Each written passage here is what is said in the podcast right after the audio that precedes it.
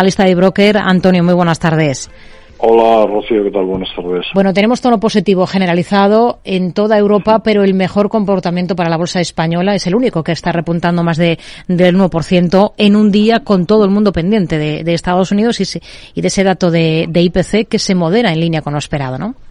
Sí, efectivamente, el dato, bueno, ha sido bueno, es el sexto mes eh, que, que mejora eh, parece que, bueno pues el mercado eh, tiene claro que esto va a provocar que la próxima subida de tipos por parte de la Reserva Federal sea eh, de 25 puntos básicos. Hemos tenido los típicos episodios de volatilidad en el momento de las dos y media de la tarde cuando se ha cuando se ha conocido el, dato y, y bueno pues supongo que, que hacia finales de la tarde pues se estabilizará eh, el mercado de nuevo un poco. El balance es que, bueno, pues el dato es bueno, es positivo, pero yo creo que no hay que lanzar las campanas al vuelo. Es verdad que estamos hablando de menor, eh, de un interanual eh, menor, pero también es verdad que estamos comparando eh, crecimientos de la inflación elevados con crecimientos muy elevados pues, hace 12 meses, ¿no? Entonces esto hace que, que, mejore un poquito. Los bancos centrales yo creo van a mantener la apuesta de subidas yo creo tres subidas de 25 puntos básicos por parte de la Reserva Federal eh, de aquí a, final de año. No van a bajar los tipos, desde luego. Banco Central Europeo tendrá que subir quizás algo más, hasta niveles del 4%, tampoco van a bajar los tipos.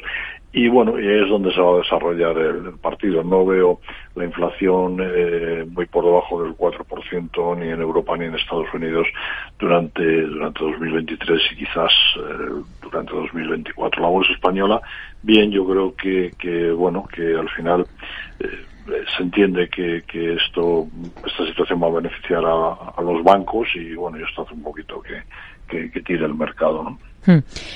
Hoy tenemos entre los mejores del selectivo, entre los mejores del IBEX, a, compañías, todas ellas ligadas al sector turismo, como es el caso de Meliá, de Amadeus, de, de IAG. ¿Cuál de todas estas compañías ven ustedes con mejores ojos ahora? Pues eh, no me atrevería a decirte, creo que tras recuperar la normalidad después de la pandemia todos hemos salido corriendo a intentar recuperar el tiempo perdido y todas estas compañías pues han mejorado notablemente sus cifras, es, obvio, ¿no? Eh, aunque quizás eh, no tanto sus cotizaciones, ¿no? De forma, de forma tan sustancial, ¿no? existen dudas respecto al efecto que puede tener estos valores episodios de bajo crecimiento del consumo debido a una situación económica debilitada y con factores de riesgo, como ya sabemos que no vamos eh, a, a, detallar. Los analistas que siguen estos valores han ido ajustando sus precios eh, objetivo eh, a la baja y el consenso de mercado muestra descuentos entre el 11 y el 12% para cualquiera de los tres. Esto implicaría de alguna manera que a los actuales niveles de cotización, pues estos valores están razonablemente bien valorados. Yo quizás, quizás eh, de los tres me quedaría con Amadeus. Hmm. Mm, tenemos eh, en el lado opuesto presión vendedora para otra compañía como es Grifols. ¿Cuál es la visión que tiene ahora mismo para el fabricante de, de hemoderivados? Pues Rocío, la misma que, que, he tenido últimamente, no, no la he modificado desde las últimas veces que hemos comentado sobre el valor. El problema de fondo que tiene Grifols es su elevada deuda, es el resultado de su política de crecimiento inorgánico, casi siempre a costa de nuevas eh, adquisiciones. Eh, puntualmente han lanzado mensajes al mercado en tono positivo, bueno, mejoras en su negocio, fichajes de ejecutivos top, eh, pero el mercado lo que quiere es que se rebaje la deuda sí o sí, esto es lo que quiere, ¿no?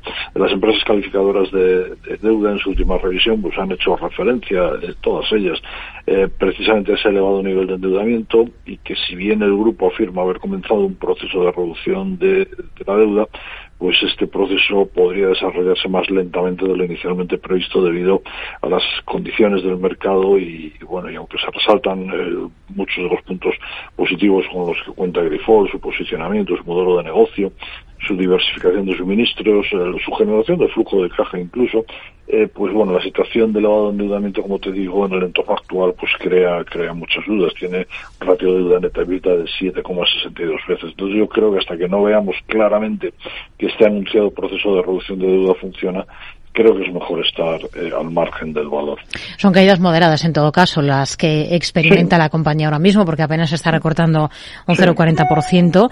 Y para Mafre, ¿cómo ve las cosas? Es noticia hoy por el cese de uno de sus miembros del Consejo de Administración, de Alfonso mm. Revuelta. ¿Es un momento interesante para la aseguradora? Vamos a ver, respecto al cambio de consejo de administración, por mi parte, pues poco que, decir, son temas internos a las compañías y bueno, no creo que, sea muy relevante para, para el negocio. A ver, como ocurre con todos los valores del sector financiero, bancos y aseguradoras, la subida de tipos de interés a priori es algo que les viene bien y en Europa, pues este proceso todavía va, va a seguir, ¿no? Eh, de Mafre decir, pues que su negocio en Latinoamérica marcha a buen ritmo, especialmente en Brasil, pero se está observando una gran presión en los márgenes, tanto en, Latinoamérica como especialmente en, España y Portugal. ¿no? La verdad es que la salida de, del acuerdo con Bankia, de terminar el acuerdo con Bankia, pues eh, esto le ha penalizado. ¿no? ¿Qué decir de Mafre? Pues hombre, es una compañía muy sólida, tiene un buen nivel de solvencia, sus múltiplos de valoración son, son razonables, mm, están por debajo además a nivel de PER, por ejemplo, está por debajo de, del PER promedio de los últimos años eh, notablemente, tiene una buena rentabilidad por dividendo, cotiza con un descuento del 17% respecto de su precio objetivo, está bien también, bueno, yo creo que es un valor del que podemos estar eh, pendientes, aunque dentro del sector financiero sigo prefiriendo los bancos, pero bueno, Mafre es un valor que, que quizás podemos ir, podemos ir mirando. Hmm. Antonio Castelo, analista y broker, gracias, muy buenas tardes. Gracias a vosotros, Rocío, buenas tardes.